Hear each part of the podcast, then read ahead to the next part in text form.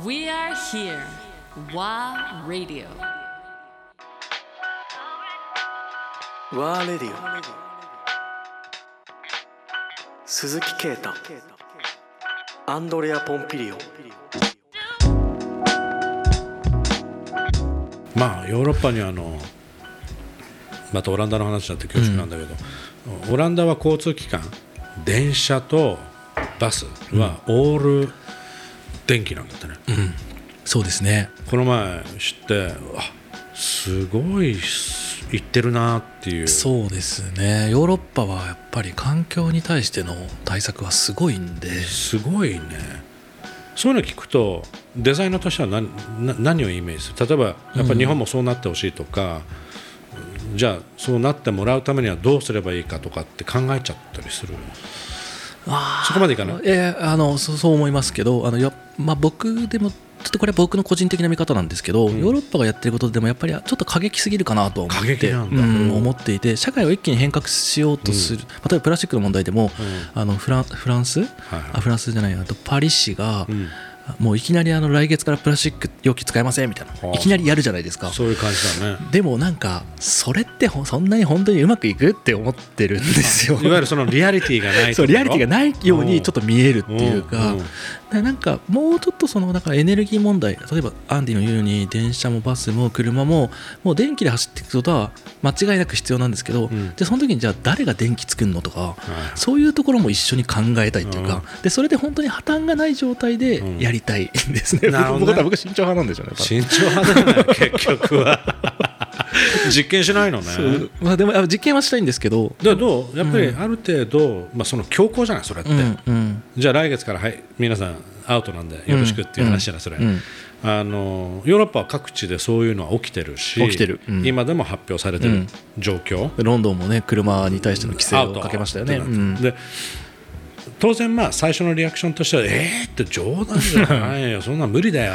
っていうリアクションはほとんどだと思うんだけど、実際それが法律化されてもうみんなもうとりあえず決まったことなんだから、こっちの方向行ってみるぞってあ言った時に、一斉に一応動き出すじゃん、うん。クレームはあるけど、ん。やだよ面倒くさいよみたいな、あると思うけどでその後に結果っていうのが出てくるじゃない、うん。やっててよかったねそうですね。あるいはそれに慣れてきて、あじゃあもっとこういうふうにしたらいいんじゃないの？っていう,、うんうん。うんまた新たな発想が生まれてくる、う。んそういった点ではそういうことができたらいいなと思ったりするあ分かります。ね、まあ、それはすごい共感します。なんかさっき東京の話出たけど、うん。ね、あの一応なんかオリンピック前うん。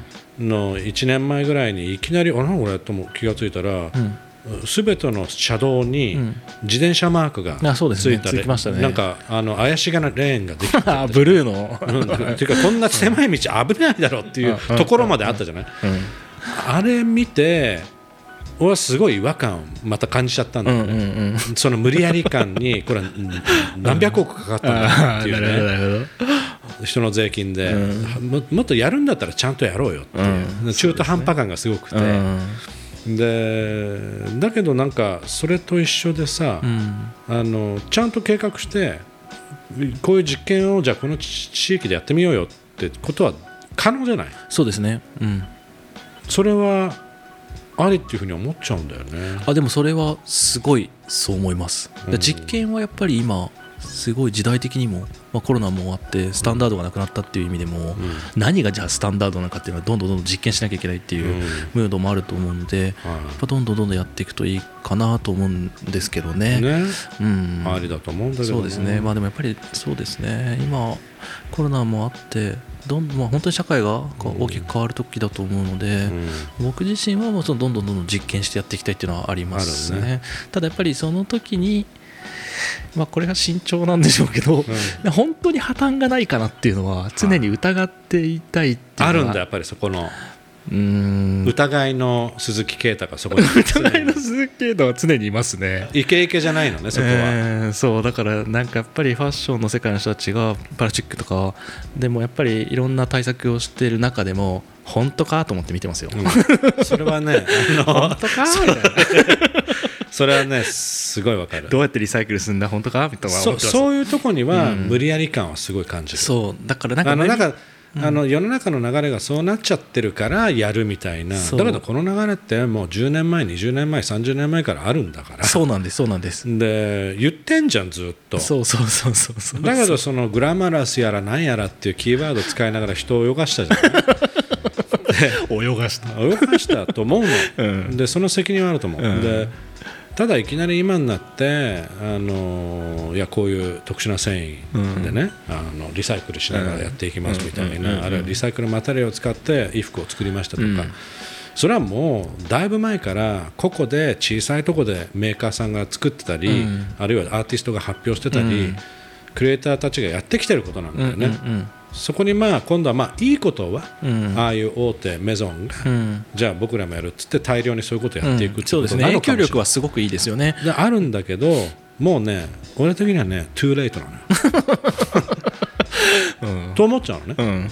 まあ批判されるかもしれないけど、うん。トゥーレイト要素が多すぎてうん。かっこ悪く見えちゃう、まあそうですよね。あれいうのもまた一つのマーケティングにしか活用されてないのかなっていうのはちょっと正直思うことありますよね。うん。だって中身の人たち知ってるもんいっぱい、うん 結構このラジオはぶっちゃけるんですね、うん。中身の人たちはねそんな発想ないもん。まあそうです経営者だから僕はさっきその慎重になりたいって言ったのはそういうことなんですよ。何？こういうこと言っちゃいけないっていやいやこそうじゃなくて 要はその環境みたいなものが耳障りが良すぎるからこそ非常にマーケティング的に活用されていたりする。でとそうなんかそれが僕にとってはやっぱ違和感なんですよ。本当に人間の社会のこととか自然と競争するってことを本当に考えた時に本当にそんな極端な政策でいけるのかって思っているっていうか。で歴史を見てきても人類の歴史では本当にちょっとずつちょっとずつしか進化してきてないはずなんで、うんうん。何かがやっぱある瞬間にいきなり変わる、まあ、コロナはそういうものだかもしれませんけど、うん。っていうのはなかなかやっぱ起きにくいと思うんですよ、うん。やっぱその社会に定着してでみんながそれをするようになってきて初めて価値があるものだと思うので、うん。なんかそういう意味でこうなんかちょっとなんかその実験は非常に大事実験は本当に大事なんだけど。考え方はそこに OK ななんのねかあまりに答えを出すスピードが速すぎると、うん。これは本当かっていうなってきちゃういつもそう疑いたくなっちゃう。そううん。そういう感じですね。なるほど。うん